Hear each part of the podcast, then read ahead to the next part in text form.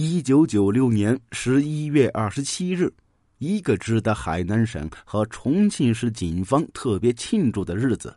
这一天，两地特警联手在山城重庆逮住了号称“冷血杀手”的特大杀人犯孔凡作。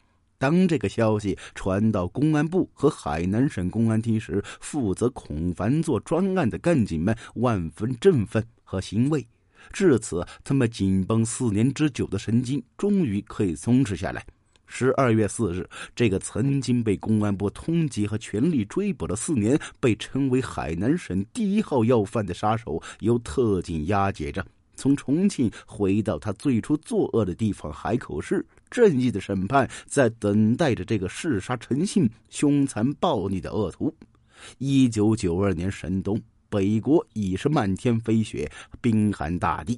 可风光旖旎的海南依旧四季如春。澄迈县大富豪歌舞厅里边，彩灯闪烁，乐曲缠绵，一个个舞客如痴如醉的摇摆着，在尽情的欢乐，全然不知道一场血腥的大屠杀即将开始。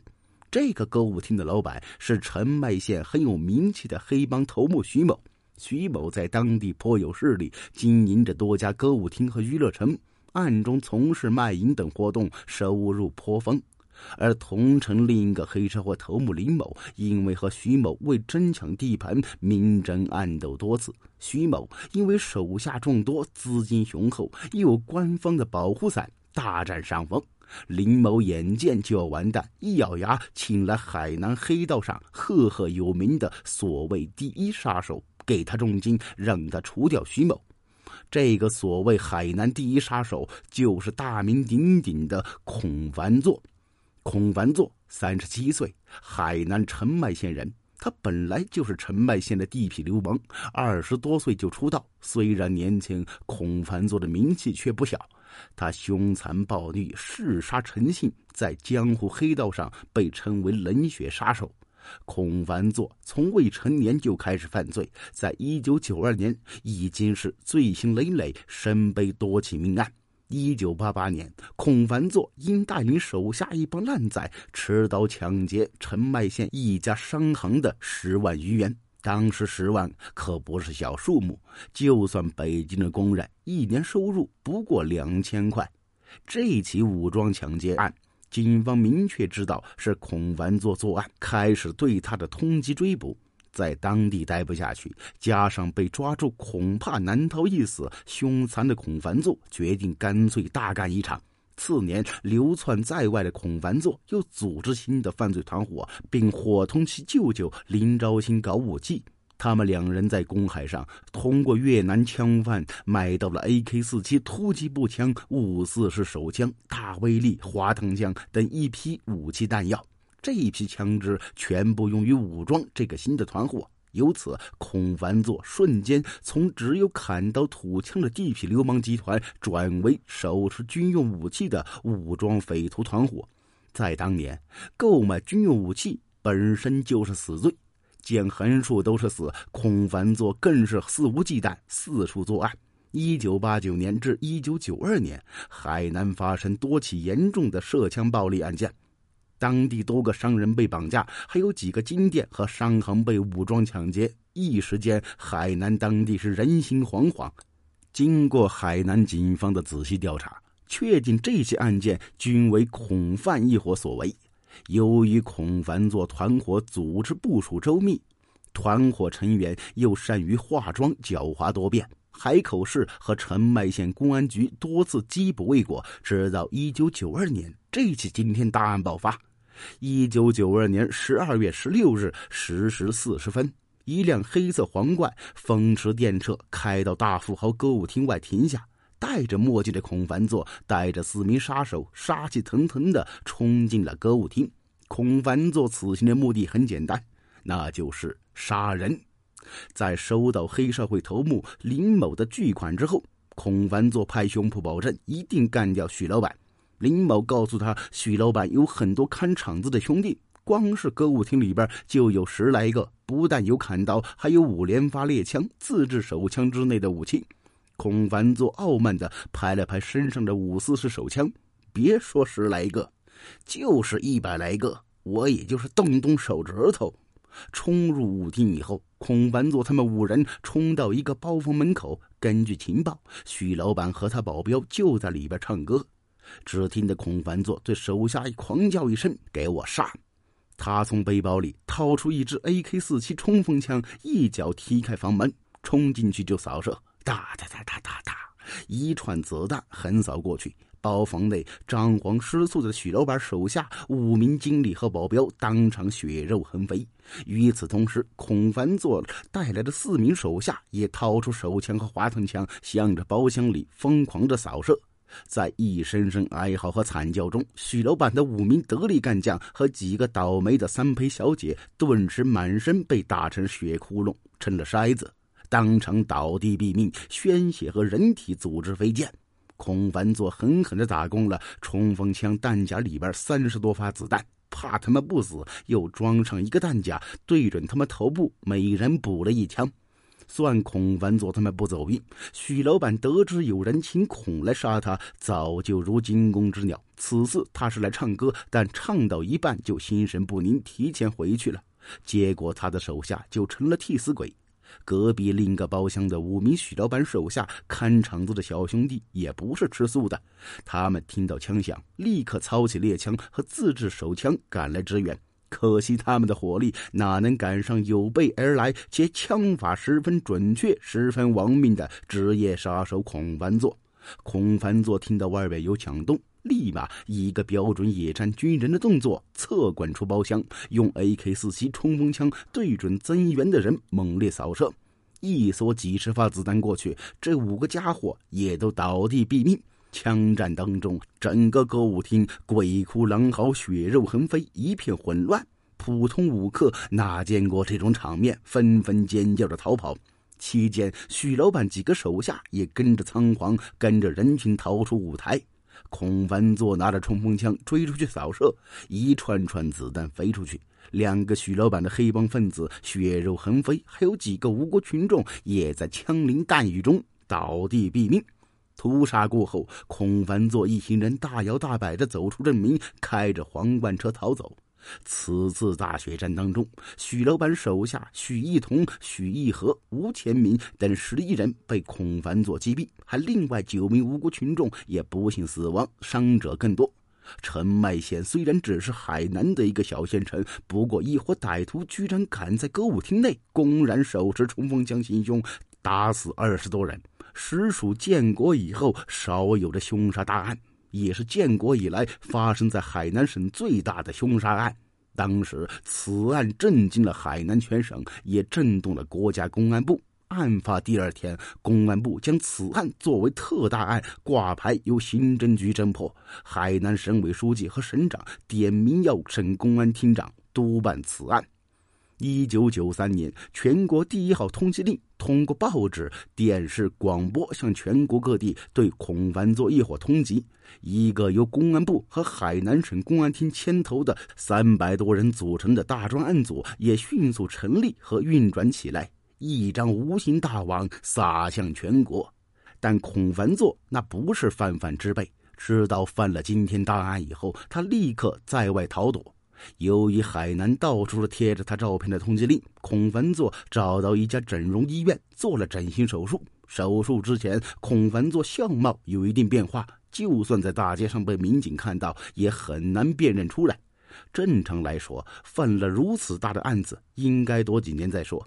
没想到猖狂的孔凡作居然顶风作案，在此次血案仅仅一年之后的一九九四年一月，他就开始继续作案。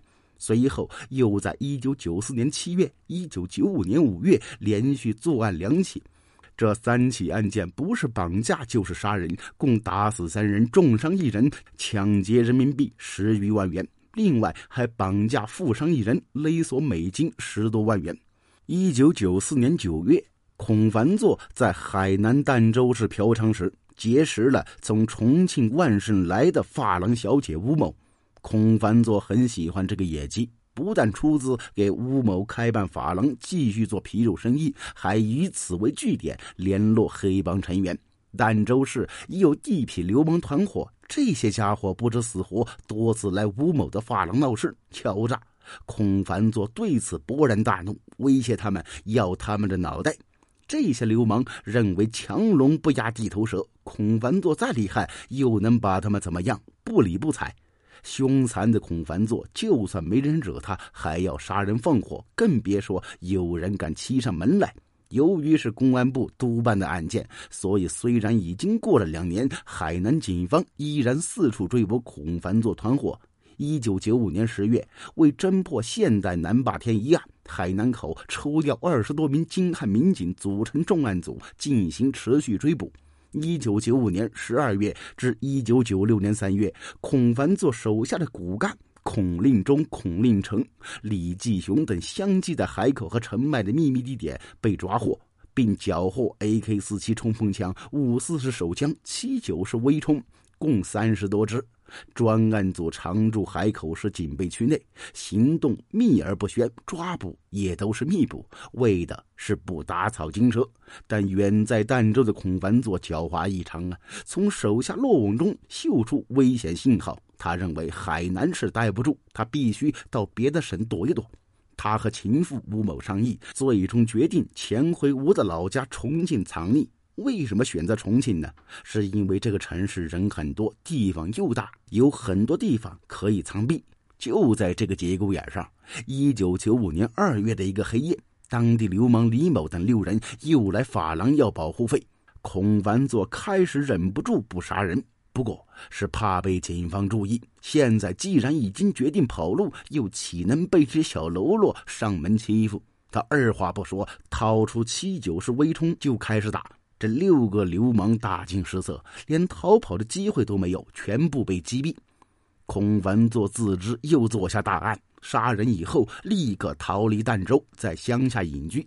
一九九六年三月五日，孔让情妇吴某先回到重庆万盛南通煤矿，同丈夫离了婚，然后打电话让化名为李全的孔凡作来到重庆。到了重庆以后，孔凡作和吴某租住在万盛区万东镇莲池村罗某的小四合院内，长期蛰伏在家，平时并不出门。为了隐蔽，孔凡作又让吴某把自己读小学的儿子接来一起居住，搞得像一个普通的三口之家。儋州用冲锋枪杀死六人的案件也不小，经过技术分析，行凶者还是孔凡作。海南省高级领导震怒啊！勒令警方务必短期内破案，警方压力很大，更是加大了侦破的力度。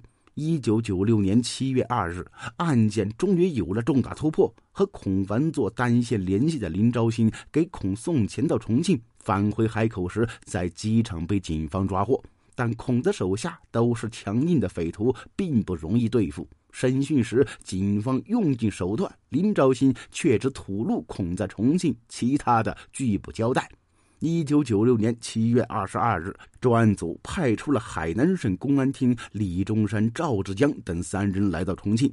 重庆警方派出刑警大队特警分队长威震西南的情敌能手陈洪强、李刚配合行动。他们经过严密侦查、分析林昭新在重庆的行动路线，终于发现了孔凡作的确切地址。住址是知道，这个案件已经破了九成，但剩下的这一成也很不容易。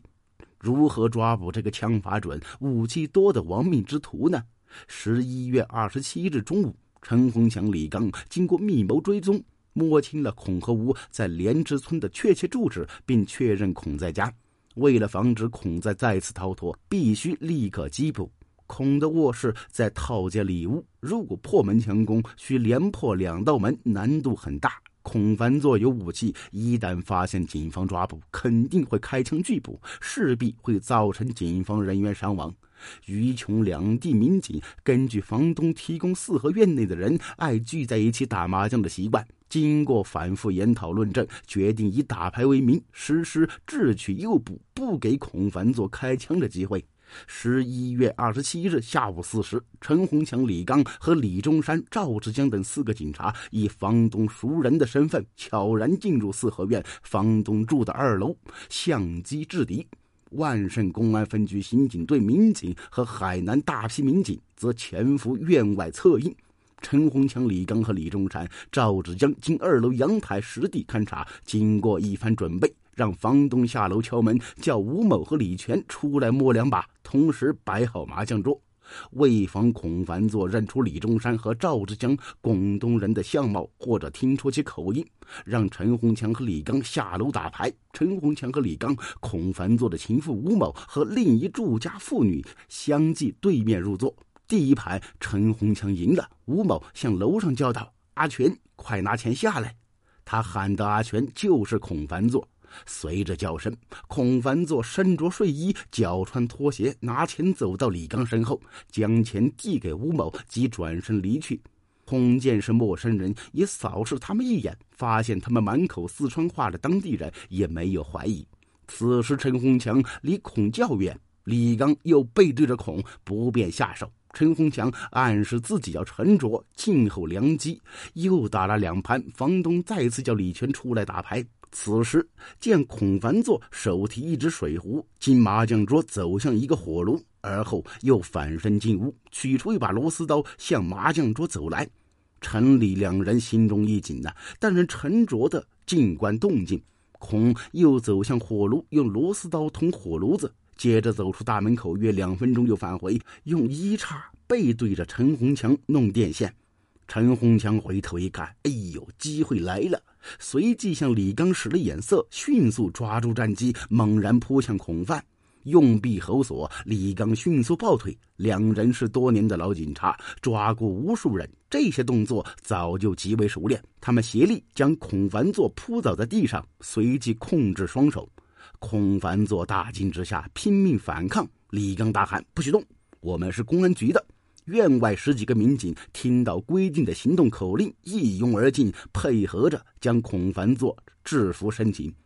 事后，在孔凡作床下发现一把已经上膛的五四式手枪。如果此战是民警持枪硬攻，肯定是有伤亡。此战当中，警方表现出色，重庆和海南两地特警联手，采用完美无缺的缉捕战术。不费一枪一弹，在重庆万盛将公安部通缉的要犯，被称为海南头号杀手的黑社会头目，在海南杀人潜逃四年之久的悍匪孔凡作缉捕归案。这个身负累累罪行的杀人恶魔，最终接受了法律严判。好了，这起案件就讲到这儿了。如果喜欢，别忘了关注订阅。感谢您的收听。